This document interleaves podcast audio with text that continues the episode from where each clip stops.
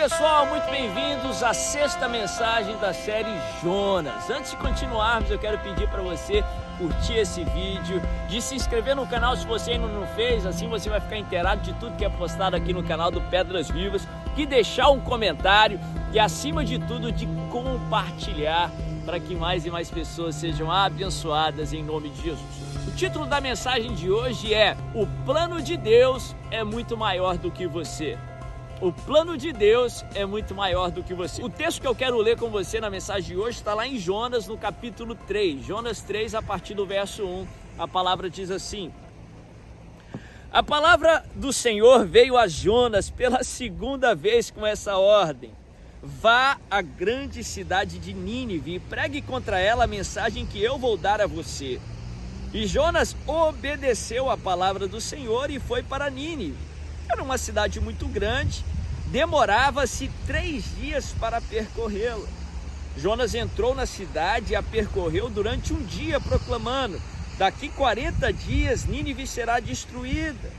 Os ninivitas creram em Deus, proclamaram jejum a todos eles, e todos eles, do maior ao menor, vestiram-se de pano de saco Olha que tremendo, os ninivitas se arrependeram. Se você continuar lendo o texto, você vai ver que até o rei entrou na história e eles se arrependem e voltam ao Senhor. Ou seja, a mensagem de Jonas foi uma mensagem eficaz, alcançou o seu objetivo. O capítulo 3 de Jonas é um capítulo de redenção, porque nós vemos Jonas se arrependendo e Deus falando com ele pela segunda vez. Sim, nosso Deus é Deus de segundas chances, nosso Deus é Deus de terceira, de quantas chances for necessárias, porque Ele nos ama tanto assim. Não só Jonas, o profeta obstinado, alcança a misericórdia do Senhor, mas através da mensagem de Jonas, Nínive alcança a misericórdia do Senhor. Eu quero lembrar um pouco para você que está assistindo a série que é, era inusitado isso acontecer, porque Nínive não era parte da nação de Israel. E só os israelitas eram considerados povo de Deus, estava no Antigo Testamento, Jesus ainda não tinha vindo. E a Bíblia fala que essa cidade pagã estrangeira, inimiga de Israel, recebe ali a mensagem de um profeta do Senhor, debaixo da direção do Senhor, e se arrepende acontece um avivamento extraordinário numa cidade pagã, uma cidade distante do Senhor. Algo que nenhum israelita da época, muito menos Jonas, pensaria que seria possível. Sim, os planos do Senhor são inusitados. Os planos do Senhor vai, são maiores do que qualquer preconcepção religiosa que você tem. Os planos do Senhor são maiores do que os seus pedidos. Os planos do Senhor são maiores do que você. O plano do Senhor é maior do que você. Ele tem um plano que ele está cumprindo através da humanidade. Para cumprir esse plano, ele tem usado pessoas como eu, como você. Sim, o plano de Deus para a sua vida, ele começou antes de você nascer. Antes de você nascer, Deus já tinha sonhado com você, Deus já tinha projetado a sua vida. Antes de você existir aqui na terra, o plano do Senhor já tinha começado para a sua vida. Não só isso, depois que você for para a eternidade, depois dos seus 70, 100 anos que você viver aqui na terra, ou 120, os planos do Senhor vão continuar cumprindo na sua vida lá na eternidade e vão continuar cumprindo aqui na terra através daquilo que você deixar aqui, através do seu legado. A Bíblia fala que a bênção do Senhor se estende até mil gerações. Milhares de anos depois, eu e você estamos sendo abençoados pela história de Jonas. Alguns anos atrás eu ouvi de um amigo meu, missionário, compartilhando sobre uma cidade interessante, uma cidade ali no norte do Iraque chamada Mossul. Alguns anos atrás, um grupo maligno, um grupo terrorista, fez questão de invadir aquela cidade de Mossul para instalar ali a capital ali daquilo que eles chamam de, de, a capital ali do, do seu califado, da, do, de, do seu plano maligno ali daquela região.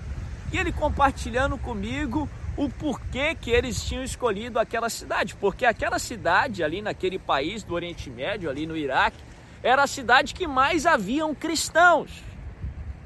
Ali, proporcionalmente, assim, se for comparar com cidades ocidentais, não tinha uma proporção grande de cristãos. Mas comparando com as cidades ali do Oriente Médio, tinha uma população muito grande de cristãos. Proporcionalmente, se tratando ali dos outros habitantes da cidade.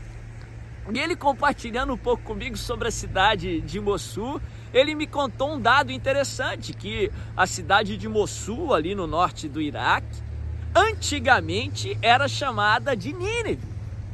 Nínive ali dos tempos de Jonas, nos dias de hoje chama Mossul e ela é uma cidade ali do norte do Iraque. É a cidade que mais tinha cristãos antes ali do daquele grupo terrorista ter dominado ela ali na, no Oriente Médio. A cidade que mais havia cristãos do Oriente Médio era a cidade de Mossul. Olha que interessante, porque isso para mim reflete um pouco da palavra do Senhor, porque a Bíblia fala que a bênção do Senhor estende até mil gerações. Sabe por que ali é, era a cidade que mais havia cristãos no Oriente Médio? Eu creio que porque Deus usou Jonas há milhares de anos atrás. Porque ele foi pregar sobre o Deus de Israel e a cidade se voltou para Deus, sim. A cidade passou por momentos ruins depois disso. Alguns ali da cidade se, se rebelaram contra Deus, se esqueceram de Deus, mas a semente foi plantada. E a semente, a palavra de Deus é como uma semente que jamais volta vazia. Milhares de gerações depois, eu creio que pessoas colheram frutos daquela pregação de Jonas. Porque o propósito de Deus para Jonas era muito maior do que só para Jonas, era muito maior do que Jonas. Hoje nós aqui estamos sendo abençoados através dessa ministração na internet pela história de Jonas. E eu creio que a semente que ele pregou em Nínive até hoje gera frutos. É a cidade que mais tem cristãos ali no Oriente Médio. Eu creio que depois, talvez pelo, por eles terem se voltado para o Deus de Israel, eles receberam o Messias, o Jesus que veio e foram mais abertos ali à mensagem do Evangelho de Cristo Jesus. O propósito de Deus para a sua vida é muito maior do que você. A Bíblia fala que a bênção de Deus se estende até mil gerações, talvez seus tataranetos serão abençoados porque você tem um compromisso com Deus. Talvez ali os filhos dos seus tataranetos receberão o Espírito Santo pelo compromisso que você hoje tem feito com o Senhor Jesus, porque o propósito de Deus para a sua vida é muito maior do que você. É por isso que você tem que viver o propósito de Deus hoje, porque esse legado vai ficar por gerações em nome de Jesus. Se essa mensagem falou com você, não deixa de curtir esse vídeo, de deixar um comentário, se inscrever no canal para que essa mensagem alcance mais e mais pessoas em nome de Jesus. Que Deus te abençoe.